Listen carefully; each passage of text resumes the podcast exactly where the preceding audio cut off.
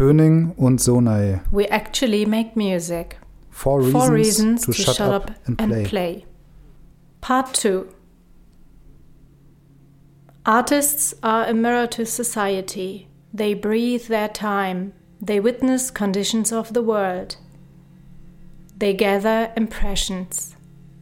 They hoard snippets of lives, stories, fortunes, of people, places, things. As an artist, you cannot turn away your eyes from what obviously is going wrong. Demonstration is an option. Get loud, raise your voice. Opposition is an option. Kill your stereotypes, disintegrate. Artists accumulate a collection of uncountable impressions with fragments of ongoing and endless public debate. And it resonates through their work. We actually make music.